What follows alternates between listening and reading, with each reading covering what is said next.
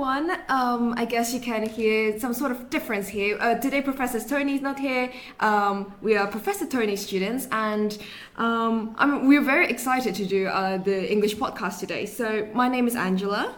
My name is Nathasya. Hi, I'm Kelly. And I guess uh, we're going to be introducing ourselves a little bit. So um, we are going to introduce as to um, how we learned English and where do we come from exactly. We are not Taiwanese. You can, or we'll. So we're going to be sharing that later on. Okay, so I'll be. Who wants to start introducing? Okay, me first. All right. Um, so my name is Angela. I am from Indonesia, and I've been learning English since I was four, I think. Yeah. Probably since four. I don't remember actually. It's actually quite the same for me because mm. I'm from Indonesia as well. I've been learning English actually from like six years old, from grade one. How about you, Kelly? More or less the same. I also started to learn English when I was a kindergarten kid. And um, because I was looking at this first question, share a fun fact about yourself. I think if you go around and ask all my friends, they will probably tell you the same thing that they think that I'm a drama queen.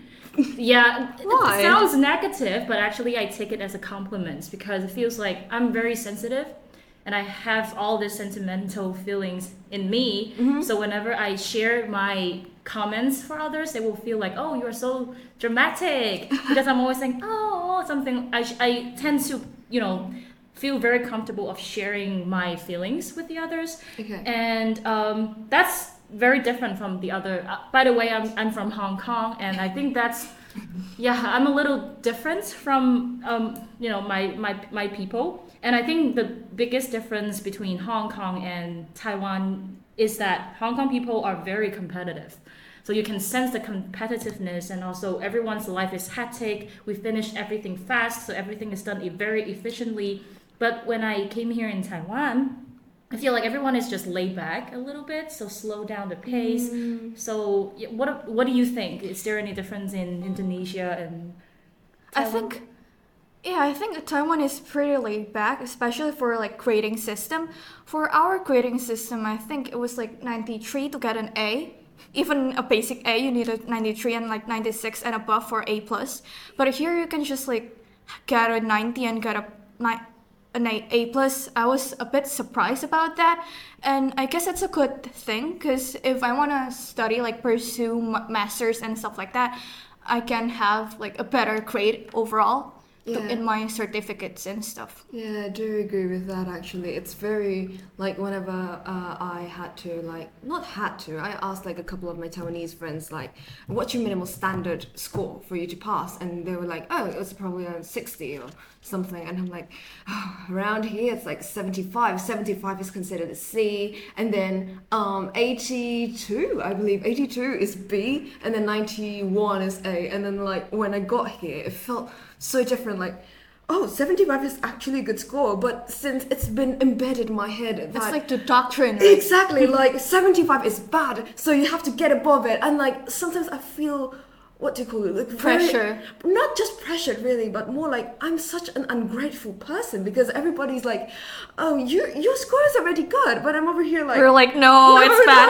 No, we almost fail." I yeah, we almost not fail. It's score. not failed. So it's like you know, it, it, it sucks really, but it's kind of nice to have a late back grading system because it's mm. you know not everything is graded how would you say your intelligence is not graded, graded by yeah graded mm. by your scores you are the one who determines that and i think it's a bit different for like especially for us uh like university students because uh-huh. back then it's just grading system like test and then you have to be graded but here you can do like presentations and then you can do projects and it can be counted as a yeah. grade it's a bit weird from for me like in the very beginning and then yeah, I think the the flow for university is quite better and yeah, overall better. I think. Yeah, yeah, yeah. I think like building on that, that's like the most unforgettable experience for me because I I just came here. I just arrived here in September, but I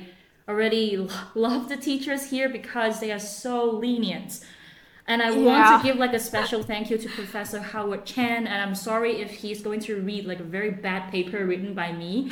But he said that if we can, you know, he's lenient, he's not too harsh.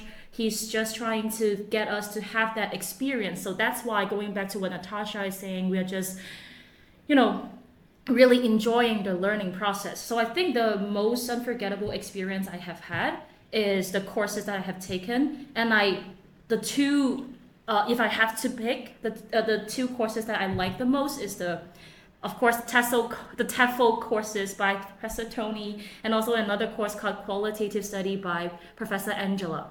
Uh, yeah, but yeah, same name, but not the same person. I mean, so cool. They are actually. Do you know that they are best friends? They always mention each other in classes. I'm not sure if you men- heard of that, but actually, they are two very different kind of person. Yeah. Yeah, Professor Tony is more like a very quantitative person, but Mm. Professor Angela is definitely a qualitative person, and I have learned so much from them. And this is the first time that I actually learn, not like by doing assessments, but I actually learn, Something. Yeah, I learned like, something. Yeah, Yeah. not just trying to, testings and stuff. not just like come, you know, uh, trying to complete uh, an Mm. assignment or stuff. Yeah, exactly. It's different because now in university we're trying to pursue some things that we do like instead of just basing it all in a grading system. And I think that's a very good thing because finally I can do whatever I want and ba- basically like do what what we're interested in instead of just doing what the teacher wants us to do. Yeah, and I think one of the most unforgettable thing about Taiwan, like not just about the laid backness, but I feel like a lot of the people here they're very appreciative. No, in, not really. uh, Okay, uh, kind of subjective. Let's let's put that to to the to, let's set that to the table. But I feel like a lot of people here are very like appreciative. Um, how would I say it? Like even if you are bad, they will not straight up insult you in a way. And like if you are different, they'll appreciate you for being different. Uh, at least that's in my experience. Cause like, um, I mean, the way I learned my English is through. Okay, it's funny. Like ever since I was younger, I wanted to go to the United Kingdom. So judging from my accent, that so like actually, generally I usually use the American accent, but like as a dedication for like uh you know English podcast, learning English, um, I'm de- I'm dedicating it by using my, the very first accent I'm learning today. And when I was uh, in my like middle school and my yeah middle school i think elementary school and middle school they uh people always like mock me over my accent. They think it's like very weird. Every time i say them Pretentious. yeah Pretend like pretentious. And they think that i sound like very bratty or something like that and they would go like around the way i say no and then they'll exaggerate it like no no i'm like you know that's an Australian accent, but you know, let's just put that. And then, and then, like when I got here, then people are like, "Wow, I can't believe that you are able to do this." And it's, it's like years of hard work of me trying to uh, get this accent. It's like, oh, finally, people appreciate it, and I genuinely, genuinely like that side of people. And I feel like they do not, um, what do you call it, degrade you for um, having something that you really like, especially if you really want to have something that you specialize in. They will not say, "Ah, that's so weird" or anything like that. You know, like just go whatever you want. Just go do whatever you want. It's kind of like that, actually.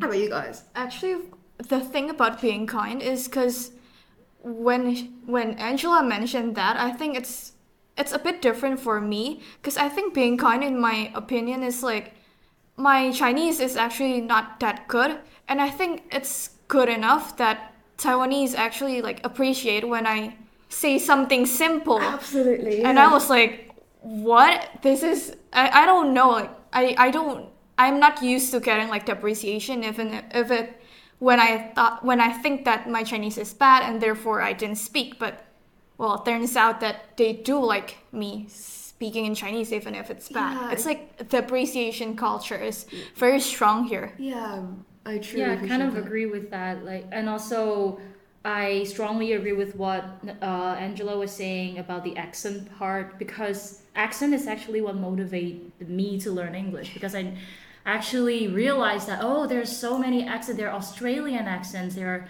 American accent. And actually, although American accent and Canadian accent sound similar, but they're actually very different. different. Yeah, different, they're yeah, very very different. different. Very and different. yeah, I think I'm more. I prefer the Canadian more, and also the British accents. Even for British accent, you have different kind of Yeah. different region have different sort of uh-huh. accents, Yeah, I and and then like the that. Scottish, the Ireland, Irish accents, and my favorite is actually the Southern American accent. I tried to ah, imitate yeah. that, but too hard for me to do. But that's what motivated me to learn, and that's how I learn English. Actually, I tried to when I was watching Harry Potter, I created this, you know, characters in my head and oh, tried to interact with them. I, get it. So that's Oh how I learned. I didn't actually learn from my teacher from the very rigid routine of grammar rules and writing Yeah. skills. Yeah, I don't. I- I, I, don't learn yeah, English I from that learned through well. imitation. Yeah. Imitation is very good. Yeah, Yeah. so that's how I learned. What about? Have you ever tried to imitate any? It's not like imitation per se. It's a bit different for me. Uh, back in my middle school, I think the teacher was English native speaker. Yeah. So basically, there's this standard that we have to follow. So when everyone uses the same accent and everyone can speak that way, so it makes me like, oh yeah, I have to somehow somehow speak English better, like to get my fluency done. Especially, I think it's pretty hard, especially for like fluency for second English Speakers, yeah. I think my fluency is, is actually from debates instead of accents. Wow. Because back in high school, I did a lot of debates, and well, yeah, to like to motivate myself and to help me think faster. I feel like my Chinese is getting worse and worse. Yeah, I remember very specifically. I have to write the GSAT test for this course I'm taking, and then there's this part called translation. And when I showed the English is fine, of course, because I'm an English major. If you if you Yeah, cannot run duh. it, yeah, that's gonna be Yeah. bad for you. You Of course. but when I show them the Chinese uh, translation for my test items, all my classmates were like, "Oh, we don't really say that in Chinese. We don't say that in that way. So your Chinese is a little is a little weird." And I'm like, "Oh no, I'm getting detached from my mother tongue. So that's a really bad thing for me." And I think when I'm learning English, the difficulties for me is to I, I still feel nervous speaking to a native English speaker. I don't know why. I don't know why. You know, when I'm talking to you guys, I feel comfortable. When I'm talking to myself, I feel comfortable. But if I am speaking to an American, I started to be very aware that oh, this is a native speaker. Oh, I have to be grammatically correct. Same. And I start to mumble, and then I got all those words incorrect, and it's all in my head. And I feel like now he's gonna think I'm a bad, you know, I don't deserve to be in the English Yeah, oh department. my Oh God. my god! Right? So Yeah, I understand. I think I think like the Americans and like the native speakers have different aura when speaking, and so we're like, uh, uh, actually, uh, and then and then people started like, what? I thought your English is good, and, and I'm like, yeah, my English is good, but like I don't know why I'm doing this and stuttering stuff. Yeah, and it, it, and I know that feel even because they have a lot of slangs that Yeah, that, that's know. what I'm like very, very, you know, concerned about because, well, I'm learning many different accents because I like the way these sounds are constructed in the mouth, and then like, oh no, I get the accent, but I don't get the slangs. And do pe- will people think I'm weird? And like, wh- why are you learning this accent for? And it's like, no, you are just trying to mock me or something. And then it's like, no, no, no, no, no, It's no, no. all in your head. It's all in my head, but like, it's still scary to think about it. Of course, it's scary. I think it's like it's like It's weird, I, right? I really like literature, but like when everyone is like native speakers and everyone have like different opinions, I feel like my opinions matter less because I'm like not a non-native speaker and therefore I don't understand that much. Because it's like the cultural difference. They were taught these things like geography, History. like history of America, like from the very beginning, and I just started learning now, and therefore my opinions doesn't matter. But turns out well, the professor actually think that I gave a good point, and I was actually a bit surprised. And I know, like, uh, you remember Ivy, our friend? She is Yeah. Amer- American raised, right? And when I'm speaking to her, Asian American. yeah, yeah, even she appears to be an Asian. I still feel nervous when I'm talking to her. Same. Right? When Really? talking to Ivy, I'm really nervous. Yeah, seriously. At first, and I was sometimes I cannot understand her, and I'm starting to question myself. Oh my god, My I English ability. yeah, my English ability is really poor when she's using.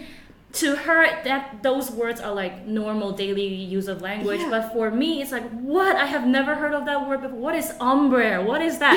yeah, I- still remember that very the, the word speci- uh, specifically. Yeah, ombre. You know okay, the, the right. Yeah, Yeah, we, yeah, we Changing know, we know, we know. Yeah, but I know. I mean, that's why we keep practicing, right? So of I guess the only advice I have for those English learners is that just practice what you have learned. I don't think like going to cram schools a lot or like it doesn't help really. it doesn't really help because you're just doing that for the test. You're not doing that for your own learning purpose.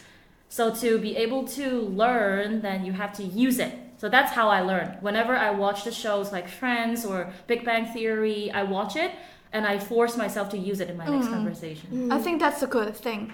I think funnily enough, talking about like like obtaining certificates and like acquiring any skills, abilities, and like I think certificates is a bit. It's like you want to take IELTS Yep. for example, for like TOEFL for example. I think the only thing you need to do is just like go to a cram school for like a week or two and study like really study the Yep. like the theme like the not the skills not english skills but like how you are supposed to answer the questions. Formulas. like the formula. It doesn't help with your english mm-hmm. ability and it doesn't check your english ability that that much.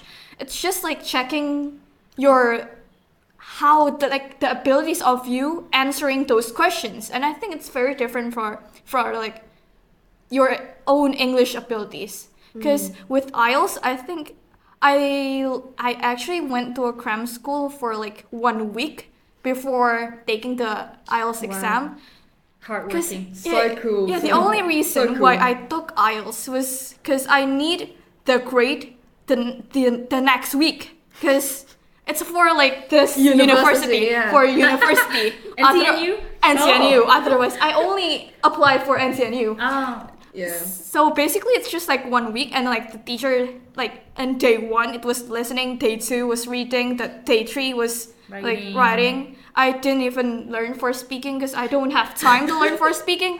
And then, and I was like, when will my test be? And I was like, next week. And I was like, Oh, you know what? Fine. fine. like it's so funny because there's this doctrine of learning English, IELTS, and stuff like that for like three months, a year, six months, and I did it for a week. I think because I you I know think- the stuff. I know this stuff, but I don't know how to answer them. Yep. It's like putting myself myself in a box, basically, Yeah. to fit the box and to get and to get a good score. Mm. And I think it's very weird that English is tested that way, because Yeah. it's not it's not even testing our own Ability. abilities. It's Yeah, just like exactly. something. Touche. Exactly.